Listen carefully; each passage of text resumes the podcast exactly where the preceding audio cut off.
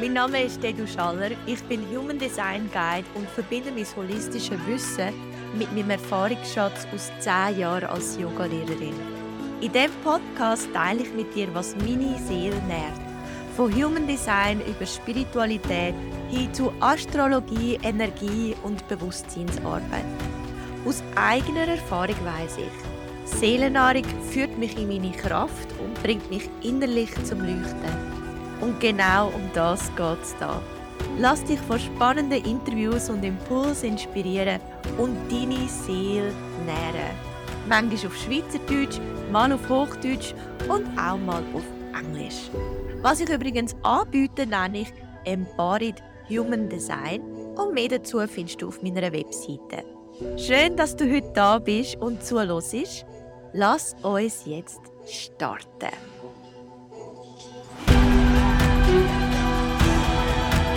Freut mich sehr, sehr fest, heute die liebe Dominik bei mir da zu haben im Soul Nourishment Podcast. Hallo Dominik, schön bist du da. Hallo Dedo, danke vielmals für die Einladung. Ähm, wir haben heute das Gespräch und wir werden die Themen eintauchen, wie ähm, so ein bisschen Slow Food, die, die Verbindung zu der Natur, Heilkräuter, aber auch Ayurveda. Also es wartet eine sehr spannende Welt heute auf uns, respektive auch alle, die jetzt hier zuhören. Jetzt, bevor wir da eintauchen, vielleicht, Dominik, kannst du dich schnell vorstellen? Ja, sehr gern. Ähm, ich bin Dominik und ich äh, wohne in Zürich. Ich, habe, ich bin Yogalehrerin, ähm, gebe da im Kreis 8, wo wir wohnen, ähm, Yogastunden. Und ich habe vor rund sieben Jahren äh, mit meinem Mann zusammen ähm, Sulif ins Leben gerufen. Das sind Yoga-Camps ähm, im Val Poschiavo. Das ist die Herkunft äh, oder der Heimatort von meinem Mann. Und da werden wir dann nachher sicher noch ein bisschen mehr dazu hören. Und ja, wenn wir nicht im Poschiavo sind, wie gesagt, wohnen wir da in Zürich.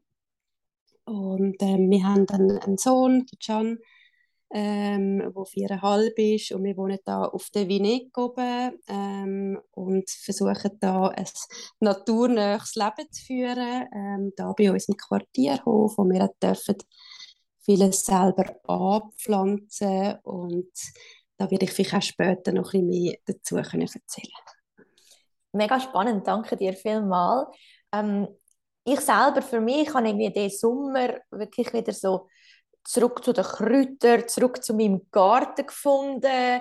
Ähm, und ich finde das darum auch sehr ein, ein Thema, das mich persönlich sehr, sehr äh, prägt oder irgendwo irgendwie etwas mit mir macht im Moment. Und ich merke, das ist für mich pure Seelennahrung, wenn ich kann, wenn ich kann in meinem Garten sein, wenn ich kann mit Pflanzen etwas machen. Letztes habe ich wirklich so eins nach dem anderen so die die Thymian-Blätter vom Thymian weggenommen, um meinen Thymian-Tee machen, nachdem ich ihn, oder bevor ich ihn getrocknet habe. Und bin stundenlang wirklich da und habe dazu ähm, Podcast gelesen und es ist so, ah, so wirklich einfach so Seelenbalsam, auch wirklich so ganz auch repetitive Sachen machen, einfache Sachen machen, die mit der Natur zusammenhängen. Und du hast mir vorher ähm, persönlich erzählt, aber jetzt auch im Intro kurz erwähnt, ähm, dass ihr ähm, Camps anbietet im Val Boschiavo. Und für mich, wo du ein davon erzählt hast, es hat auch so nach Seelennahrung getönt, also wo man kann auftanken, wo man kann einfach so wieder zurück in die Verbindung kommen. Ähm, und das, ich würde mega gerne da einsteigen, wenn du ein von diesen Camps könntest erzählen was dort so, wo ihr die Leute einladet, was auf die Leute dort wartet, was auch so ein bisschen, ähm, ja, unter dem Aspekt von Seelennahrung, also es geht ja, wir suchen alle immer wieder in unserem Alltag Möglichkeiten, zum zum irgendwo aufdanken, können Kraft ähm, danken, können wieder zurück zu uns kommen und so so ein Auszeit haben und ähm, ja, was du da erzählt hast, habe ich gedacht, oh wow, das das tut mega schön. ja, genau. Also das ist eigentlich auch das, was wir mit unseren Camps möchten erreichen oder äh, wo das Ziel ist. Und zwar so ein zurück zum Einfachen, zum Echten, zum naturnähen Leben. Und wenn das Val Poschiavo für die, die schon mal sind, ähm, wissen, es ist das abgelegenste Tal der Schweiz. Es ist ja das südlichste Tal vom Graubünden. Ähm, man muss auch eine kleine Reise äh, auf sich nehmen, aber es lohnt sich, um dort hinzugehen. Und ich glaube, der Ort, eben, weil er eben auch abgelegen ist, ähm, passt eben genau zu dem, oder? dass man sich kann die Zeit mal wieder für sich nehmen kann, so ein bisschen, ja, sag ich mal, weg von diesen Alltagsreizen, die man um sich hat. Ähm, und das ist genau das, oder, wo wir ähm, möchten den Leuten auch mitgeben auf den Weg. Und die Idee, die wir vor sieben Jahren die Camps gegründet haben, ist eigentlich, ja, es ist auch so ein bisschen aus dieser Geschichte entstanden, dass viele gefragt haben, oh, ich will mal gerne ins Valposchiavo kommen und könnt ihr uns nicht dort die schönsten Ecken zeigen, sei es jetzt eben mit, äh, auf einer Wanderung oder mit meinem Mann, der Bike-Guide ist, äh, auf dem Bike ähm, und dann noch ein bisschen Yoga machen in der Natur und mein Mann, er ist sehr ähm, versiert, was so äh, ein Gesamterlebnis schaffen. Er, er liebt das für Leute, ein Gesamterlebnis schaffen, ins Tal können einzutauchen, wirklich das Tal, sage jetzt mal, von seiner ursprünglichen Seite kennenzulernen. Und so ist die Idee entstanden und ja, das ist das, was wir auch heute noch den Leuten äh, mitgeben, ähm, auch zum Eintauchen. Unser Konzept ist so, dass wir an diesen vier Tagen, wo die Retreats oder die Camps stattfinden, eigentlich nur Nahrungsmittelprodukte aus dem Tal konsumieren. Es ist übrigens das Tal mit der höchsten Dichte an Biobetrieb. Es hat sehr viele Kleinproduzenten und wir gehen dann dort auch auf Besuch mit unseren Gästen, schauen uns ein paar so Betriebe an und sehen eben, wie die Produkte auch ähm, hergestellt werden. Ähm, der Genuss ist uns sehr wichtig, ähm, die, die Köstlichkeit auch können zu geniessen. Wir sind beispielsweise auch bei einer Wildkräuterfrau zu Gast, die uns da bei ihr die bekocht. Also es ist sehr nah, auch bei den Leuten, die im Tal wohnen, bei den bei den Produkten, wo, wo vom Tal sind, aber natürlich eben auch sich die Auszeit nehmen mit Yoga, ähm, können dem Körper etwas Gutes tun, durchschnaufen, Bergluft tanken. Das ist so ein das, was wir weggeben und ja, wo uns auch sehr viel Freude nach wie vor bereitet, um, um den Leuten das können einen Alltag nachher mitzugeben. Und ich finde es gerade so schön, was du erwähnt hast, weil glaube, ganz oft, wenn wir an unsere Gesundheit oder unser Wohlergehen, Wohlbefinden denken, dann denken wir eben an Yoga. Ach, ich sollte vielleicht ein bisschen mehr Yoga machen. Etwas, das tut mir gut. Ähm, und dann, äh, und auf das können wir nachher auch noch ein bisschen sprechen, ja, ähm, kommt uns vielleicht Ayurveda auch in den Sinn, hat mit Yoga zu tun, ist so ein bisschen Lebens oder so der Lifestyle dazu oder vielleicht wie man sich ernährt, wie man, wie man sich rundum schaut. Und dann ist es immer so, ich habe das Gefühl, dann, dann ist so, ähm, aber dann brauche ich vielleicht das, damit es mir gut geht und denke manchmal so ex exotische Sachen, denke da Sachen von ähm, komplizierte Sachen, manchmal ist es auch so ein bisschen, je komplizierter, desto besser. Also wenn man irgendwie so nach einer nach einer Medizin oder nach einer Hilfe oder Unterstützung suchen. Und dabei sind es ja wirklich meistens die einfachsten Sachen, die die größte Wirkung haben. Und so auch aus meiner Erfahrung ähm, muss man eben auch nicht so weit suchen, sondern ist eigentlich ganz vieles schon da, was man braucht. Also ist ganz vieles, wo vielleicht äh, gerade im Wald nebenzu wächst ähm, oder irgendwie auf der Wiese nebenzu oder ähm, ja, ist eigentlich schon ganz vieles da. Jetzt Du hast vorher erwähnt, dass eben Ernährung auch sehr wichtig ist und eben die lokalen Produzenten. Und da jetzt gerade ein bisschen die Verbindung mit dem Ayurveda weißt, wie kann man das so in Verbindung bringen? Weil aber ich weiß, du hast gerade Ayurveda ähm, Ausbildung ähm, abgeschlossen und bist auch sehr im Ayurveda jetzt daheim und für viele, die jetzt vielleicht zulassen, ist so, okay, Ayurveda ist irgendwie ist indisch, ist exotisch, ist zwar spannend und ein bisschen mysteriös, aber wie kann ich das irgendwo durch, ähm, in Verbindung bringen mit dem, was da gibt? Also gibt es überhaupt eine Verbindung? Absolut.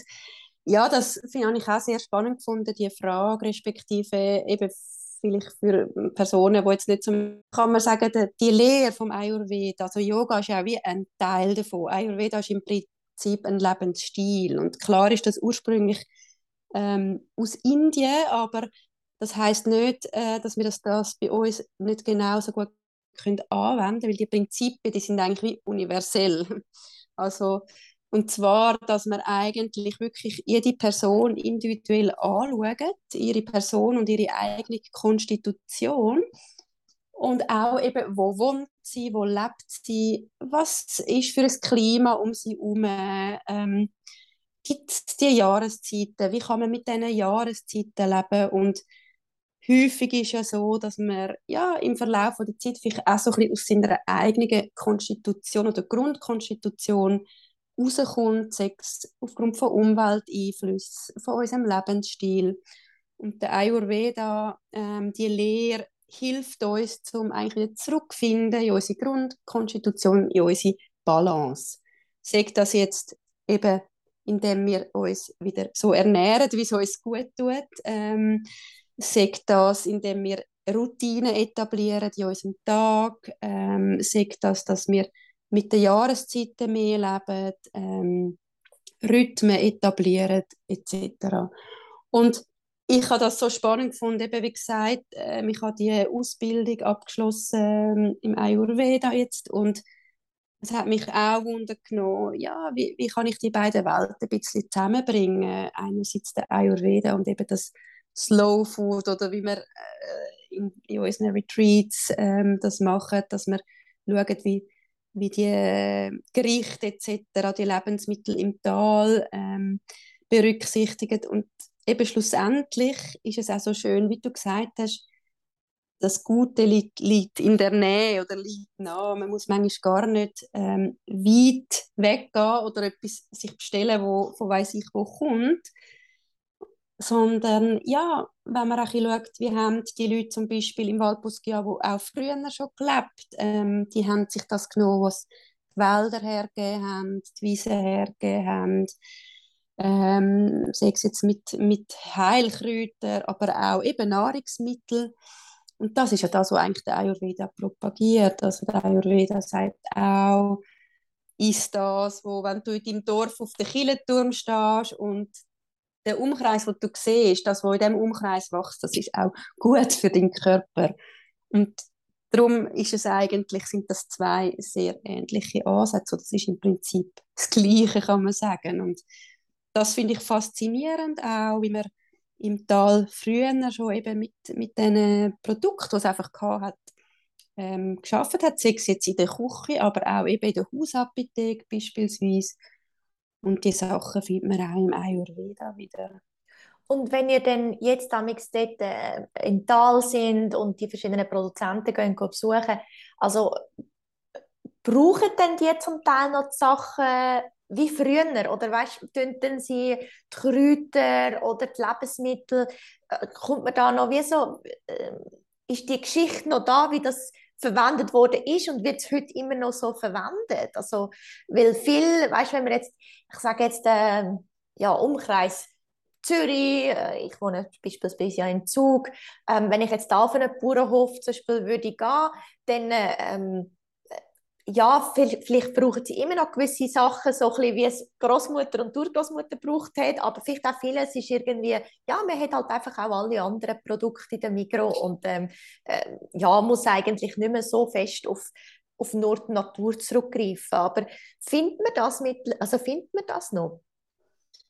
Ja, ich, ich, ich stelle das schon fest, ja, dass das im Tal noch vorhanden ist. Natürlich gibt es auch mittlerweile Coop ähm, im, im, in Poschiavo, das ist ganz klar. Und ich sage auch, es ist nicht jede Familie gleich in dem Sinn, aber wenn ich äh, so sehe, wie viele Leute leben noch, stelle ich schon fest, dass das Wissen auch noch da ist, dass das auch kultiviert wird.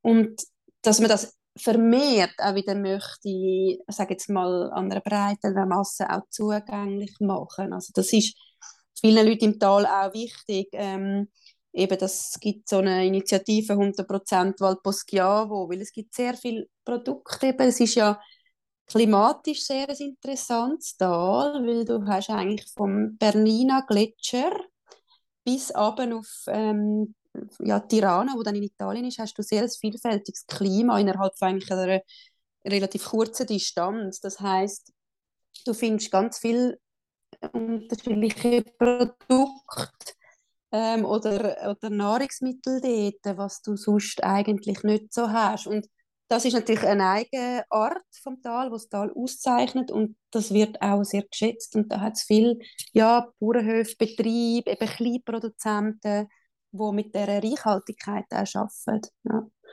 Eben, beispielsweise habe ich vorher eine Wildkräuterfrau erwähnt. Ähm, das ist eine Frau im Tal, die ein immenses Wissen hat, wo ja, wenn man mit ihr durchs Tal läuft, sie kann wirklich, sie bleibt an jedem Ecke wieder stehen und dann sieht sie wieder ein, ähm, spannendes Wildkraut, das man dann pflückt und wo sie eine Geschichte darüber weiss. Ähm, das ist so spannend und ja, es gibt viel, ja, auch noch einheimische Leute wie sie, die das Wissen auch noch pflegen und, und umsetzen. Ah, mega schön, mega spannend und weißt, gibt es gewisse oder könntest du, gibt es gewisse ähm, Kräuter, wo du jetzt gerade sagst, die vielleicht so ein bisschen bekannt sind, wo vielleicht andere jetzt, die dazu hören, ähm, auch kennen, wo du kannst sagen, ja, das sind Wildkräuter, zum Beispiel, wo wir da bei uns in der Schweiz ähm, finden und wo aber schon auch im Ayurveda, wo man da Parallelen kann ziehen kann. Gibt es da so Kräuter? Und dann so die zweite Frage ist so, du hast ja im Zug von dieser ähm, Ausbildung eine Arbeit geschrieben, wo du eine Enzyklopädie ähm, zu Kräutern, also vielleicht musst du es selber erzählen, Kräuter äh, wo, und wie man sie auch im mhm. Ayurveda kann brauchen also so die Parallelen knüpft zwischen unseren Kräutern da und den Kräutern, wie sie im Ayurveda benutzt werden. Vielleicht, dass du da noch ein bisschen könntest, ähm, darüber erzählen, dass es wie so ein bisschen ähm, jetzt reden wir so viel von Kräutern und wir reden von Natur und von, von hiesigen Sachen, aber vielleicht, dass es ein bisschen konkreter wird, dass man wirklich anhand von Beispielen ähm, ja, vielleicht kennt man ja das eine oder andere Kraut, ist es gar nicht so exotisch oder so, ja, wie man sich das vielleicht vorstellt. Absolut. Genau, ich kann noch schnell etwas zu dieser Enzyklopädie sagen, die im Rahmen von dieser ähm, Arbeit entstanden ist, wenn ich geschrieben habe. Mich hat es dann mal wie Wunder genommen, was sind überhaupt wirklich noch einheimische Grundnahrungsmittel, die im Val Poschiavo heutzutage auch noch vorhanden sind, die dort wachsen, kultiviert werden oder eben einfach auch wild in der Natur ähm, vorhanden sind. Und ich habe mich dann auch mit Leuten zusammengesetzt aus dem Tal, die auch das Wissen auch noch mitbringen. Wo, ja, wir haben zusammen so eine Liste erstellt. Das war spannend, so ein bisschen mit, sage jetzt mal, der wichtigste, aber auch so die speziellen Sachen, die wo das Tal auszeichnen. Also etwas, was man sicher kennt, ist wahrscheinlich der Buchweizen ähm, als äh, Pseudogetreide, wo, wo sehr bekannt ist oder wo im Val Poschiavo sehr beliebt ist, wo angebaut wird ähm, wo man dann am Schluss die beliebte, bekannte Pizzoccheri daraus macht, aber eben nicht nur. Also wir ähm, brauchen das zum Beispiel auch für ein feines Porridge, äh, wo wir dann am Morgen den Gästen servieren in unseren Camps.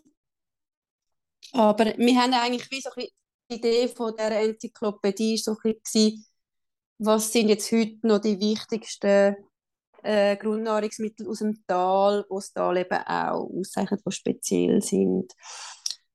Und ja, um das ein bisschen greifbar zu machen, da gibt es natürlich so von den Heilkräutern, ich sage jetzt mal etwas, was jetzt alle kennen, ähm, aber wo vielleicht einem eigentlich gar nicht so bewusst ist, was da für eine Wirkung oder für ein Potenzial dahinter steckt, ist zum Beispiel der Löwenzahn. Und das ist etwas, wo im Val Poschiavo das ist noch interessant. Ich habe das von da, von uns her nicht so kennt. Das wird im Frühling, wenn die ersten ähm, ähm, Blätter eigentlich sprießen, also wenn es noch ganz kleine ähm, Löwenzahnblättchen sind im Boden, wird das wie geerntet. Und das wird dann, das heißt Raditsch und das wird als Salat dann zubereitet. Ist extrem fein. Man kann auch die Knospen sonst die Löwenzahnknospen kann man zum Beispiel in Öl einlegen und servieren. Das ist wie so ein bisschen Antipasti-mässig, ist auch sehr fein. Oder sie den Löwenzahn auch als Honig oder äh, Gumpfi verarbeiten. Und der Löwenzahn ist ja ein Heilkraut, ähm, wo auch im Ayurveda verwendet wird, ähm, wo vor allem wegen seiner, seiner Bitterstoff ähm, sehr, sehr beliebt ist. Es, ist, es wirkt eigentlich äh, verdauungsfördernd, ist, ist wassertreibend und wird eigentlich im Ayurveda als sogenanntes Brasayana das heißt, das ist eigentlich eine Art Verjüngungsmittel oder ein aufbauendes Nahrungsmittel, wo, wo sehr, sehr gut ist ähm, für uns ähm, verwendet. Also interessant, oder, dass das im Ayurveda so eine wichtige Pflanze ist, aber auch eben, wenn man schauen, jetzt in der alpinen Anwendung auch, auch vorhanden ist und wo ja bei uns ähm, sehr omnipräsent ist und man manchmal vielleicht einfach nicht ja, seine Bedeutung kennt. Ich finde es beim Löwenzahn besonders spannend. Also es ist auch, äh, ich, ich bin großer Löwenzahn-Fan, muss ich sagen. Und ich finde es auch spannend, dass früher als Kind ist mir gesagt wurde, der Löwenzahn ist giftig oder ein Teil davon ist giftig. Und ich bin dann dem ein bisschen nachgegangen. Ähm, und es ist noch spannend, dass anscheinend ist es so, dass früher, also nein, ich muss sagen, der Löwenzahn an sich gibt so gibt, gibt Flecken, die fast nicht mehr ausgehen auf den Kleidern. Und darum haben wir Großmütter, haben wir den Kind gesagt, nicht mit dem Löwenzahn spielen. Weil das ist giftig, weil, weil, weil die Flecken, die er mhm. gegeben hat, sind nachher so schlecht ausgegangen, wenn man das hat müssen auch von Hand waschen Und darum irgendwie ist das sowieso ein bisschen habe ich das Gefühl, ist auch für mich jetzt, wenn ich so in meiner Geschichte zurückschaue, ist dann wieder, Löwenzahn ist so eine spannende Pflanze immer gewesen, weil vor allem, wenn er dann äh, weiß ist, also mit den, äh, mit den Sämli aber drauf, wo man sich kann blasen und dann, und dann äh, verteilen die sich überall so als Pusteblume, ist natürlich lässig als Kind, aber ähm, um jetzt den essen, wäre man nie auf die Idee gekommen oder hat man sich nie getraut. Und dabei ist ja noch spannend, dass Löwenzahn eben wächst in unseren Gärten, wächst auf jedem Feld, wächst irgendwie eben unter dem Asphalt führen. Ähm, er ist überall und so präsent und ganz viel wird er auch als Unkraut bezeichnet und wird gerade äh, ausgerissen und irgendwie noch im schlimmsten Fall noch mit irgendwelchen Gift bekämpft. Und dabei ist es eben so spannend, dass das ja eigentlich eine Pflanze ist, man kann die ganze Pflanze essen ähm, man kann sie eben, wie du jetzt sagst, man kann sie als Salat verwenden, man kann äh, verschiedene Teile von der Pflanze brauchen. Also nicht nur ein Teil, sondern man kann eigentlich die verschiedenen Teile von der Pflanze brauchen. Und so, äh, ja, ich glaube ganz fest auch einfach, dass Pflanzen, die wir am meisten brauchen oder wo wo für uns wichtig sind, die wachsen wie auch bei uns in der Nähe. Wie du das aus dem Ayurveda gesagt hast, wenn du auf den Kirchenturm von deinem Dorf gehst und schaust, den Umkreis, ähm, und das ist gut für dich. So glaube ich ganz fest, dass, dass eben das, was wir eigentlich brauchen oder das, was uns gut tut, das, was ein bisschen wie unsere Medizin auch ist und uns wieder ins Gleichgewicht bringt, dass das meistens so ein bisschen um uns herum auch wächst und ich merke es immer wieder so, die, das, wo, oder das, was man jeden Tag sieht, das nimmt man als selbstverständlich und das nimmt man als so mundän und uninteressant, weil es ist ja so da.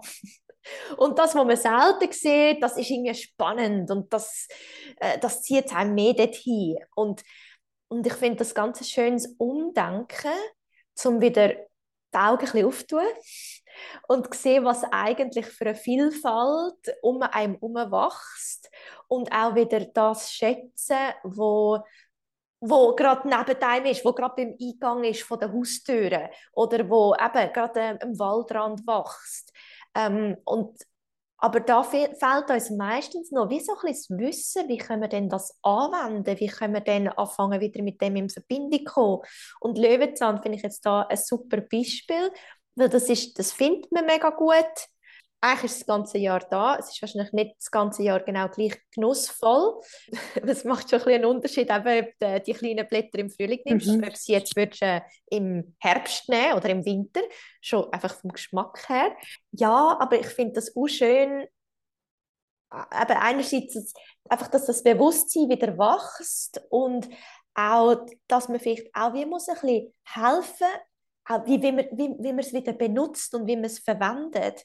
Darum finde ich auch die Enzyklopädie, kann ich es wieder nicht sagen, Enzyklopädie von dir mega spannend, weil das wie so ein bisschen den Bogen spannt zwischen dem Exotischen und dem Hiesigen und zeigt, wie man eben auch das Hiesige kann verwenden kann. Also ich glaube, das hast du ja auch drin, wie man es kann verwenden oder wie es verwendet worden ist Genau. Es ist dann zu jedem Nahrungsmittel oder Kraut ist eigentlich noch so ein bisschen erwähnt, wie hat man das im Tal früher und heute äh, eingesetzt, sei es jetzt eben in der, mit der heilenden Wirkung oder einfach auch im Alltag oder für Gericht. Und dann, wie gesagt, eben so ein bisschen ayurvedisch gesehen, ähm, gehe ich darauf ein, dann in der Enzyklopädie, für was wird es eingesetzt, eben für welche konstitutionstyp ist es geeignet, etc. Was hat es für eine Geschmacksrichtung? Und ja, das ist, ist für mich ganz eine schöne, interessante Arbeit, um wirklich die beiden Welten können so zusammenzubringen, um zu sehen, es gibt sehr viele Parallelen und aus dem heraus habe ich dann auch so ein paar eben Gerichte, ich habe das dann so alpin, ayurvedisch inspirierte Küche genannt, ähm, so ein bisschen zu kreieren, ähm, weil das ist vielleicht auch noch ein Punkt, wo man kann sagen oder alpine Küche wird ja häufig ja, mit schwer und, und viel Käse, Fleisch etc. in Verbindung gebracht. Und natürlich gibt es das auch. Also natürlich ist auch, ich sage jetzt mal, wenn man Pizzoccheri anschaut, eben das klassische Gericht aus Buchweizen, dort hat es auch viel, sehr viel Butter drin ähm, und, und, und Käse. Aber man muss auch sehen, wie ist das Gericht ursprünglich entstanden? Und zwar ist das für die Leute im Tal die auch eben den ganzen Tag draußen sind, wo draußen geschafft haben, sich bewegt haben, ähm, bei kälteren Temperaturen, wo man natürlich etwas gebraucht hat, um wieder auch zu Kräften zu kommen. Und das finde ich auch einen wichtigen Kontext, oder? Zum, das ist ja das, was der Ayurveda sagt. Eigentlich so, wie du gerade lebst, wie, wie dein Umfeld ist, deine Gegebenheiten sind, so soll auch deine Ernährung angepasst sein. Und ich glaube, ja, von dem her kann man das trotzdem miteinander in Verbindung bringen. Also schließt das eine das andere nicht aus. Und auch in unseren Camps, wenn wir dann ähm, ja, unterwegs sind und, und viel gewandert sind oder die einen auf einer Bike-Tour sind, geniessen wir natürlich auch mal so feine Pizzuckeri. Mhm. Kannst du vielleicht noch mal kurz zurückkommen zum Rasayana? Ähm, du hast vorher kurz gesagt, aber es ist im Ayurveda sind alles so Kräuter oder sind ähm, ja, wo irgendwie eine Wirkung haben, wo so verjüngend wirken. Gibt es da auch noch andere ähm, Kräuter in unserer Gegend, wo, wo so ein bisschen, wo könnten als Rasayana bezeichnet werden? Ja, also etwas, was auch beliebt ist, wo zum Beispiel auch sehr omnipräsent ist, ist nochmal Brennnessel, wo man ja auch viel sieht bei uns. Ähm, ist jetzt nicht direkt ein Rasayan, aber ist etwas, was sehr, sehr viel eingesetzt wird, ähm, gerade wenn es um Geschichten wie Entzündungen geht ähm, oder wenn man eine träge Verdauung hat etc. Auch die Brennnessel ähm, hat der, der bittere Geschmack, ähm, was ja im Ayurveda ähm, in dem Sinn schaut man ja immer, dass jede Geschmacksrichtung abdeckt ist in einem Gericht und gerade die Bitterstoffe hat man ja häufig dann nicht drin und darum ist das auch etwas sage jetzt mal beliebt, oder wenn man so die Bitterstoffe kann reinbringen. Das ist eben auch wieder interessant, weil im, im Val Poschiavo haben schon früher sehr viel Brennnessel zum Beispiel gebraucht in der Küche.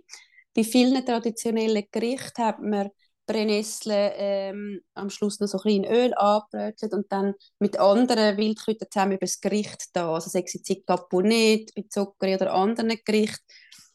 Ähm, und wie gesagt, eben, das ist etwas, das dann auch die bittere Komponenten noch abdeckt im, in einem Gericht. Also von dem her haben wir dort auch wieder die Parallelen. Es ist, ähm, eben wenn man sich ein sonst mit Ayurveda auseinandersetzt, das ist ein ähm, Kraut, wo, wo Pitta und Kapha senkt und da eher anregt.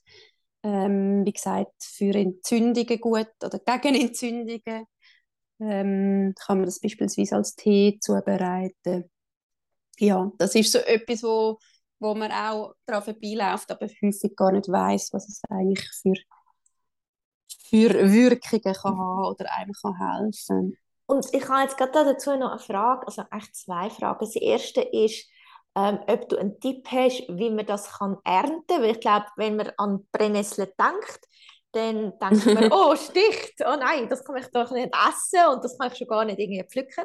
Ähm, und dann, ob du noch kurz kannst über die anderen Geschmacksrichtungen reden im Ayurveda, also weißt, mhm. ähm, dass wir, damit vielleicht Leute, die das nicht kennen, wie einfach so ein bisschen wissen, was es so denn für Geschmäcker überhaupt gibt. Oder mhm. wenn es eben darum geht, alle in einem Gericht zu haben, was denn das würde bedeuten. Genau. Ähm, also zuerst zum Ernten von der Brennnessel. äh, wir machen das immer so, wir legen so Gartenhandschuhe an und gehen dann mit der äh, Gartenschere oder auch einer normalen Schere ähm, einfach die jungen Triebli, also die Pflanzen, wo am Ende, die Blätter, die am Ende von der Pflanze wachsen, wo abschneiden. Das ist im Prinzip das Beste. Und dann mit den ähm, Gartenhändchen kannst du gut ähm, Brennnesseln anlangen, ohne dass nachher ähm, alles wehtut. Und kannst so ähm, das nachher verwenden für, für die Küche, sei es jetzt als Tee oder für, für Gericht, Brennnessel, Gnocchi oder was auch immer. Und ich frage jetzt einfach ganz noch naiv, ähm, und dann stechen mich die nicht, wenn ich es esse? Nein, also du hast, wenn du das kochst, also im Tee hast du es ja dann, du das heiße Wasser drüber. Was beim Tee noch machst, das habe ich vergessen zu sagen, du tust ja das Blatt zuerst trocknen. Mhm. Auch noch. Genau, du tust das getrocknete Blatt verwenden. Und und wenn du das kochst, ähm, dann nachher ist die Wirkung, dass das Sticht ist nachher nicht mehr vorhanden. Mhm. Und dann auch, wenn es also generell, wenn es kochst, also wenn es jetzt auch würdest, nicht als Tee nehmen, sondern wenn es jetzt würdest, irgendwie, auch wie du vorhin gesagt hast, im Öl noch kurz so ein bisschen, dann ist es nachher auch gekocht. Ich nehme nicht an, dass es nachher noch sticht. Genau, genau. Das ist dann äh, nicht mehr der Fall, zum Glück. Genau, und dann zur zweiten Frage ähm, mit den Geschmacksrichtungen. Genau, also in Ayurveda, wenn man ein Gericht kocht, schaut man eigentlich, dass man die Geschmacksrichtung, also es ist süß, sauer, salzig, scharf, dann eben das Bittere und dann hat man noch das Astringente, das ist, das heißt, ist eigentlich das gleiche wie herb oder wird auch als zusammenziehend genannt. Ähm, dass man die, wenn möglich, in einem Gericht abdeckt. Ähm, ja, wie gesagt, einfach auch schon zum, zum eine Balance haben in einem Gericht.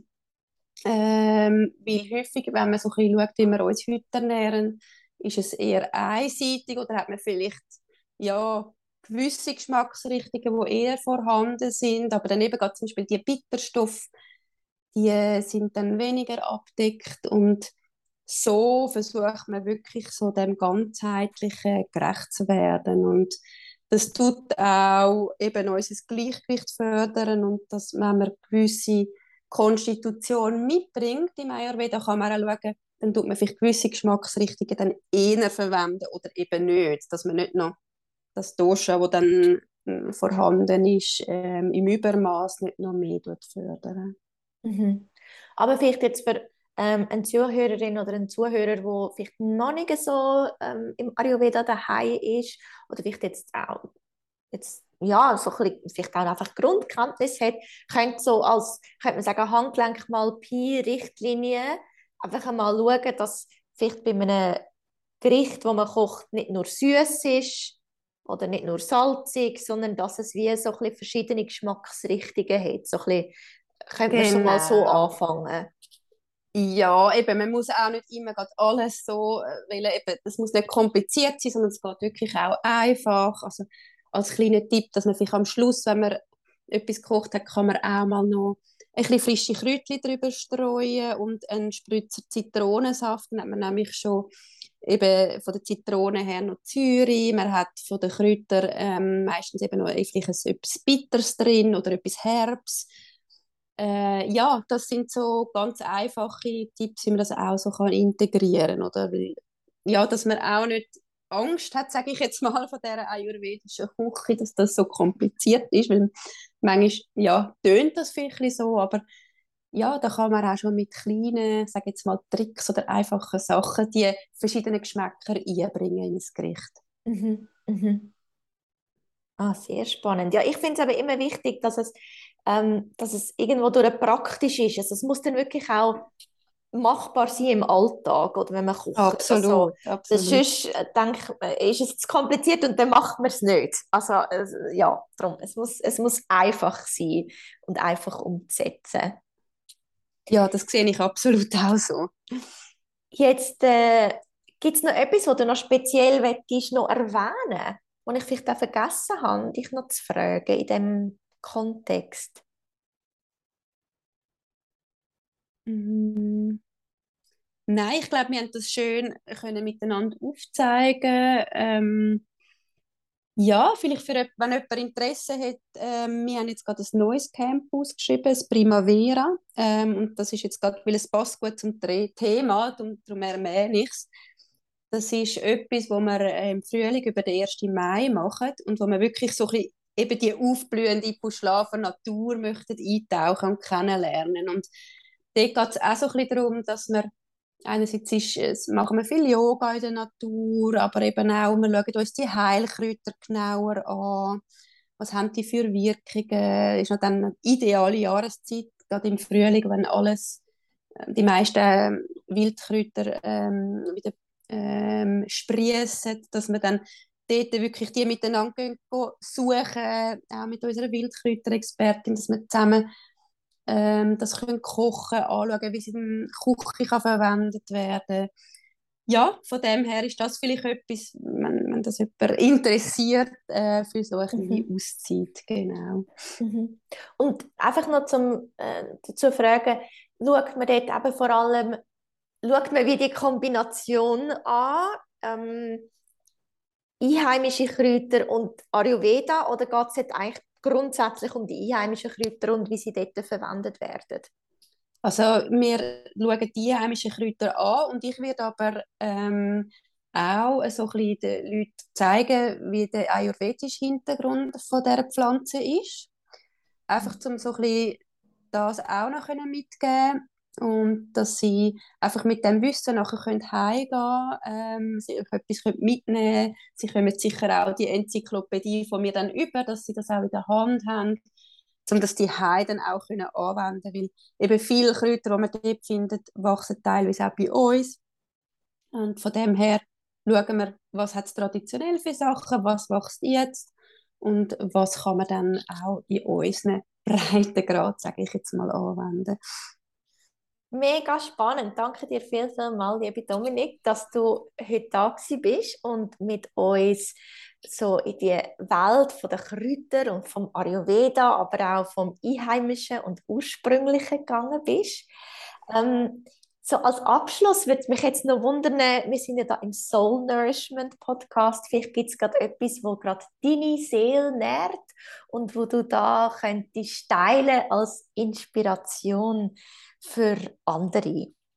Ja, meine Seele nährt eigentlich etwas ganz Einfaches und das ist eigentlich die tägliche Yoga- und Meditationspraxis, auch wenn das jetzt ja, vielleicht so ein bisschen auf der Hand liegt, aber ich denke, es hat auch mit Rhythmus zu tun äh, und mit, ähm, ja, ich sage jetzt mal Routinen, die man sich etabliert im Tag und gerade ja, vielleicht Leute, auch die Kinder haben etc., wissen, wie schwierig dass das manchmal ist, ähm, das beizubehalten. Und für mich ist das wirklich etwas Heiliges und sechs nur ähm, eine Viertelstunde oder 20 Minuten am Tag.